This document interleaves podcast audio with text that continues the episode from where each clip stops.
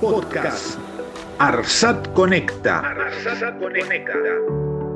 Hablamos sobre nuestra participación en la conectividad nacional. En la conectividad nacional. nacional.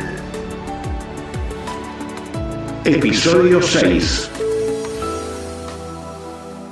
Hola, les damos la bienvenida a un nuevo podcast de ARSAT. En este caso, para referirnos al Centro Nacional de Datos, conocido comúnmente como el Data Center que ARSAT tiene en la localidad de Benavides, y para eso vamos a estar hablando con el subgerente del sector, Leandro Tino. ¿Cómo andás, Leandro? Hola, Charlie. La importancia que tiene el Data Center se trata de uno de los cuatro pilares de ARSAT junto a los servicios satelitales, a la red federal de fibra óptica y a la televisión digital abierta. Pero ahora nos vamos a referir a las consideraciones y a qué es concretamente un Centro Nacional de Datos. ¿Para qué sirve un Centro Nacional de Datos? Y para esto entonces vamos a empezar a preguntárselo a Leandro. ¿Qué es un data center? Bueno, un data center o un centro de datos, como vos decís, eh, se utiliza normalmente la, palabra en inglés, data center, eh, pero es un edificio que aloja equipamiento informático, normalmente, y todos los medios como para que ese equipamiento informático funcione. Nuestro data center eh, es un data center como cualquiera del mercado, eh, tiene una eh, importancia fundamental en el país, además, porque es un data center eh, grande y con certificaciones internacionales.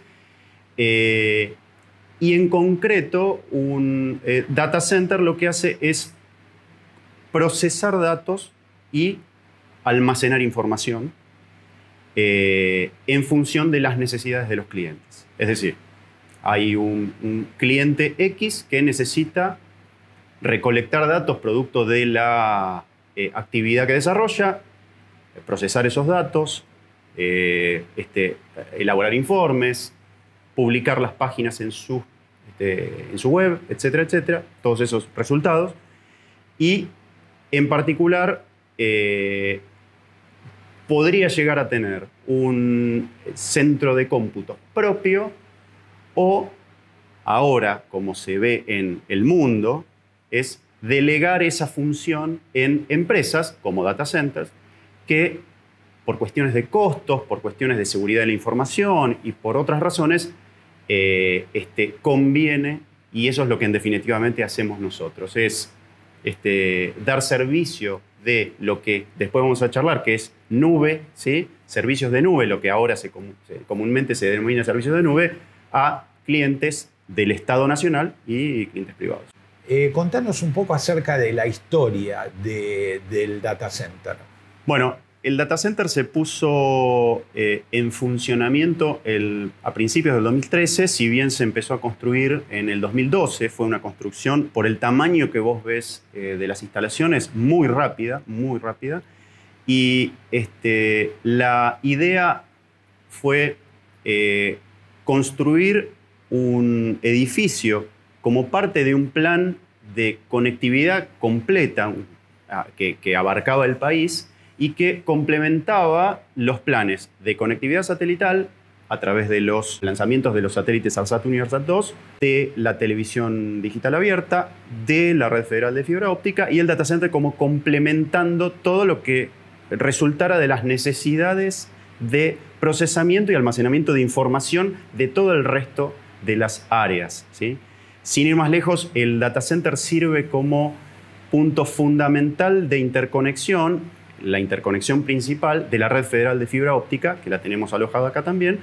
Eh, entonces, el data center es como el corazón desde el punto de vista eh, de sistemas y de interconexión de todo el resto de las unidades de negocio. ¿sí? Entonces, es, eh, este, es es fundamental, realmente.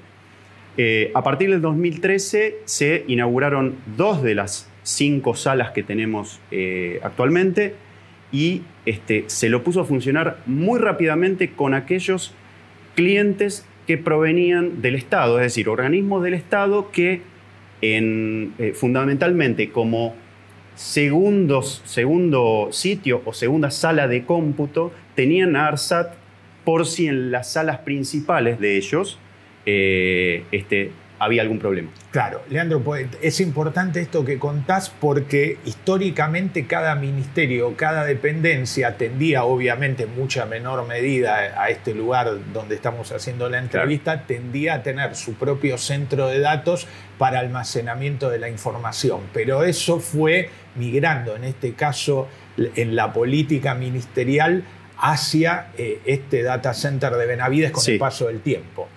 Obviamente no es obligación. Cada organismo puede decidir qué hacer con sus centros de cómputos o con sus salas de cómputos, pero desde el punto de vista de la economía es muy interesante a nivel país, te diría, eh, concentrar lo que son eh, los requerimientos de cómputo satisfaciéndolos en un solo lugar, ¿sí? o en varios lugares en función de la disponibilidad que uno pretende darle a los servicios. ¿sí? Entonces, en lugar de tener eh, X cantidad de organismos, 20 organismos, con 20 salas de cómputo, con 20 contratos hacia proveedores de hardware, por ejemplo, y de software y de licencias, ¿sí?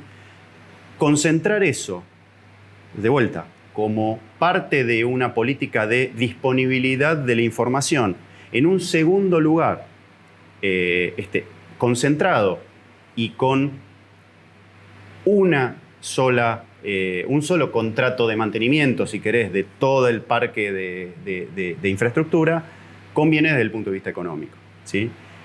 Además, aquí se agregan, esto no es de ARSAT solamente, es de todos los data centers del mundo. Sí, desde el punto de vista de economía de escala, conviene porque es más barato en lugar de proliferar con un montón de salas de cómputo que eh, normalmente no tienen los niveles de seguridad que tienen los data centers grandes como este. ¿sí? claro. Es, básicamente. Explicabas recién las características del alojamiento. Ahora, em, ¿cuáles son los, eh, qué tipo de, trámites o de documentos se pueden alojar? Por ejemplo, podemos estar hablando de eh, toda la administración o todo el personal de un determinado ministerio, clasificación de firmas electrónicas, distintas variantes de ese estilo. Normalmente eh, lo que nosotros hacemos aquí es contar, como te decía recién, con instalaciones como para almacenar la información de manera segura, eh, desde el punto de vista físico, desde el punto de vista del acceso lógico a esa información. Sin ir más lejos, nosotros tenemos una instalación muy importante acá y, y, que sirve como ejemplo, es la aplicación eh, digital a través de la cual todos los organismos firman sus documentos. Y eso, digamos, incluye también los decretos de Alberto Fernández. Digamos. los, decretos del presidente se firman con la este, aplicación Gestión Documental Electrónica, GDE, y la tenemos alojada acá, ¿sí? en dos salas, digamos, este, y con el máximo nivel de seguridad. Eh, casos como esos abundan. Tenemos este, instalaciones de los ministerios de Transporte, de turismo, de salud, que fue fundamental por el tema del 2020 y la contabilización y el procesamiento de los datos del COVID. Eh, Ministerio de Educación, Ministerio de Educación hostea aquí, hostea, permítaseme la palabra, eh, este, o, procesa o cuenta con eh, aplicaciones de aulas virtuales, es decir, este, los, las universidades, los colegios, etcétera, etcétera, cuenta con la capacidad de ARSAT de brindar estos servicios de aulas virtuales e incluso de videoconferencia para dar las clases. Así que el, rol del data center para todos estos organismos es fundamental, digamos, es, es la idea.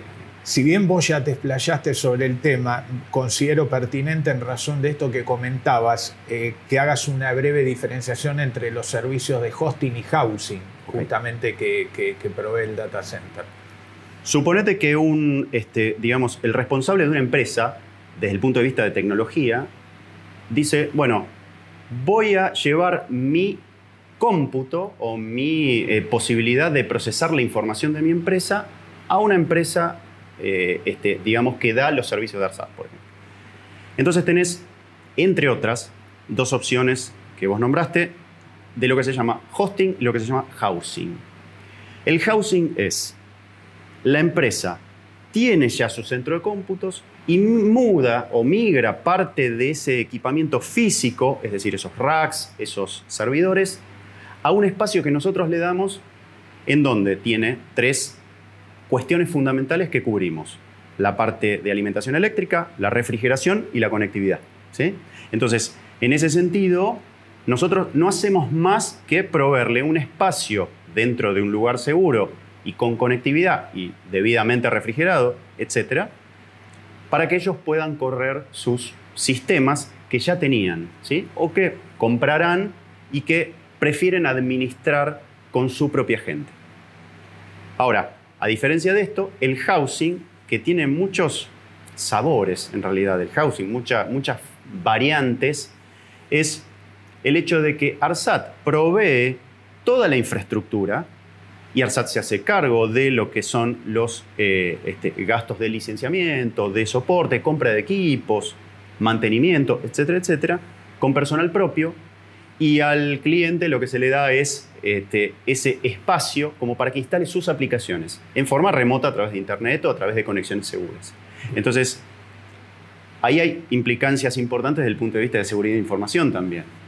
¿En qué medida ARSAT puede proteger los datos del cliente, porque los datos del cliente están, digamos, parte los tiene ARSAT y parte los tiene el cliente. Bueno, obviamente hay un área especializada que está monitoreando permanentemente todo lo que tiene que ver con conexiones a Internet, todo lo que tiene que ver con conexiones a los, propios sistemas del cliente, como para asegurar que la información está siempre este, protegida, digamos, dentro de las puertas del data center. ¿sí? Y eso pasa nuevamente en ASAT o en cualquier data center del, mundo. ¿Cómo se lleva a cabo la actualización de los equipos, precisamente del data center, Leandro? Bueno, vos sabés que hay un, plan de actualización que es público de este, una partida presupuestaria justamente para lograr la actualización de la infraestructura del data center. Que formó parte del plan Conectar, que anunciado aquí mismo en septiembre. Bueno, todo equipamiento eh, informático y cualquier tipo de equipamiento eh, mecánico, si querés, tiene su vida útil. ¿sí? Tiene partes que se gastan, partes que, este, digamos, hay que reemplazar.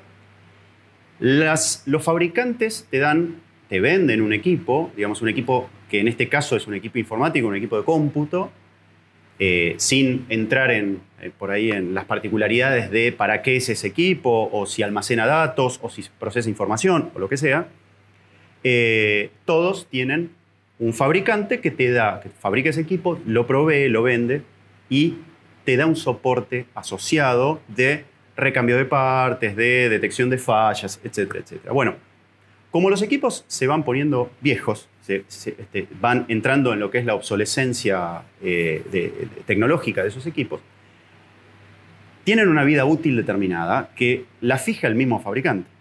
Entonces, normalmente, en promedio, esa vida útil es de 5 o 6 años. ¿sí? Al cabo de esos 5 o 6 años, quien es cliente de esas marcas y que quien da servicios con esos equipos, tiene que pensar en hacer un recambio. ¿Por qué? Porque la marca no te los eh, mantiene más, más, allá de, ese más allá de ese tiempo por el hecho de que o discontinúan la línea o les sale demasiado caro en fábrica construir este, digamos, partes para esos equipos. Eh, de alguna manera hay que hacer un recambio, hay que hacer una inversión nueva como para, este, digamos, dejar esos equipos a un costado Ojo, no se, se tiran, no, no, no sé. Este, digamos, lo que se hacen con esos equipos es dar, eh, este, digamos, eh, que, que, se convierta su eh, este, función en cuestiones de desarrollo, en cuestiones de pruebas, pero que no den el servicio al cliente, mientras que los equipos que dan el servicio al cliente tienen que estar siempre bajo mantenimiento y tienen que estar vigentes, obviamente, ¿sí? desde el punto de vista tecnológico. Ahora bien, la segunda razón por la cual se hace una actualización es porque uno intenta eh, proveer servicios a más bajo costo y de manera más eficiente. ¿Eso qué significa? Conforme va mejorando la tecnología, los equipos se hacen más rápido, más potentes, más eficientes desde el punto de vista energético. Entonces, eh, nosotros queremos perseguir esa eficiencia, como cualquier data center, y por lo tanto, esos equipos, digamos, para dar el mismo servicio, gastan menos electricidad, requieren menor cantidad de refrigeración, digamos, menor, este, digamos, eh, potencia de refrigeración, y sobre todo ocupan menos lugar. Entonces, eso también en la ecuación es muy importante para este, bajar los costos adquiriendo tecnología más eficiente, más nueva, ¿sí? Y este, para el mismo servicio tener eh, equipamiento mucho más, eh, que ocupa más lugar, ocupe menos, lugar. lugar. Claro, claro optimizarlo. Optimizar. Exacto. Eh, y dentro de lo que son las marcas proveedoras de todos estos equipos, ustedes trabajan eh, con diferentes. Con todas. de hecho, con todas. Con todas las que están trabajando. Esto es una cuestión también de, eh, económica, digamos. O sea, las, las marcas normalmente tienen las mismas funcionalidades o proveen los mismos equipos o similares con pequeñas diferencias de performance y pequeñas diferencias de desempeño pero realmente acá lo que tenemos que cuidar siempre es el servicio que damos, cuál es el costo relacionado que tiene, y en función de eso, y ese costo relacionado está muy fuertemente, eh, digamos, dictaminado en parte por lo que es el precio del equipamiento del hardware, si bien no es lo único, ¿no? Hay un montón de otros factores, pero sí. Claro. Nosotros acá estamos eh, en una sala del sector eh, de electromecánica del data center. Eh, me gustaría que le explicaras al público cómo es el tema de la refrigeración de las salas. Porque vos habías hablado de las cuatro salas, de la sala adicional, la cofre que guarda los documentos de clasificación más compleja. Me gustaría que le explicaras a la gente cómo se refrigeran esas salas, porque imaginemos lo que es que convivan una cantidad enorme de servidores con la irradiación de calor. Eso es una fuente de temperatura muy alta. Me gustaría que le expliques a la gente. Bueno, normalmente la manera en que se provee refrigeración a, como vos decís, todos esos equipos que emanan eh, calor es a través del enfriamiento de agua digamos, son equipos de refrigeración que tienen un componente eh, llamado chiller, que son los que enfrían el agua, y los fan coils, que son los equipos que, eh, este, digamos, proveen el, aire frío a las salas. Entonces, de esa manera, es una manera súper eficiente de eh, refrigerar semejante cantidad de espacio al mismo tiempo. Entonces, en ese sentido, podrías decir, bueno, sí, yo en mi casa refrigero con eh, un este, gas eh, y, por eh, proceso de compresión y descompresión, eso provoca frío. Sí, ok. Pero en realidad eso, aplicado a una dimensión tal como es el data center, sería imposible desde el punto de vista del gasto que implica y de la inversión que implica. Entonces lo que se hace es ir a un este, sistema también eficiente, mucho más eh, barato eh, y, este, digamos, eh, refiere a el enfriamiento del agua, ¿sí? que absorbe ese calor por la circulación en todas las cañerías del data center para adquirir ese calor y enfriarlo del lado de afuera, ¿sí? en torres de enfriamiento. Bueno, Leandro, muchísimas gracias por el tiempo, por las explicaciones. Eh, y esperemos que realmente siga creciendo el data center de Arsat. Eh, estamos para eso, en realidad para hacerlo crecer, sin duda. Eh, así que, gracias. Y, a ustedes los esperamos en el próximo podcast de ARSAT. Gracias.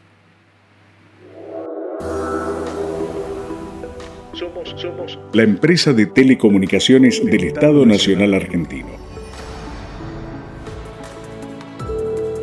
reafirmamos nuestro compromiso de conectar a toda la Argentina, por cielo, tierra y aire.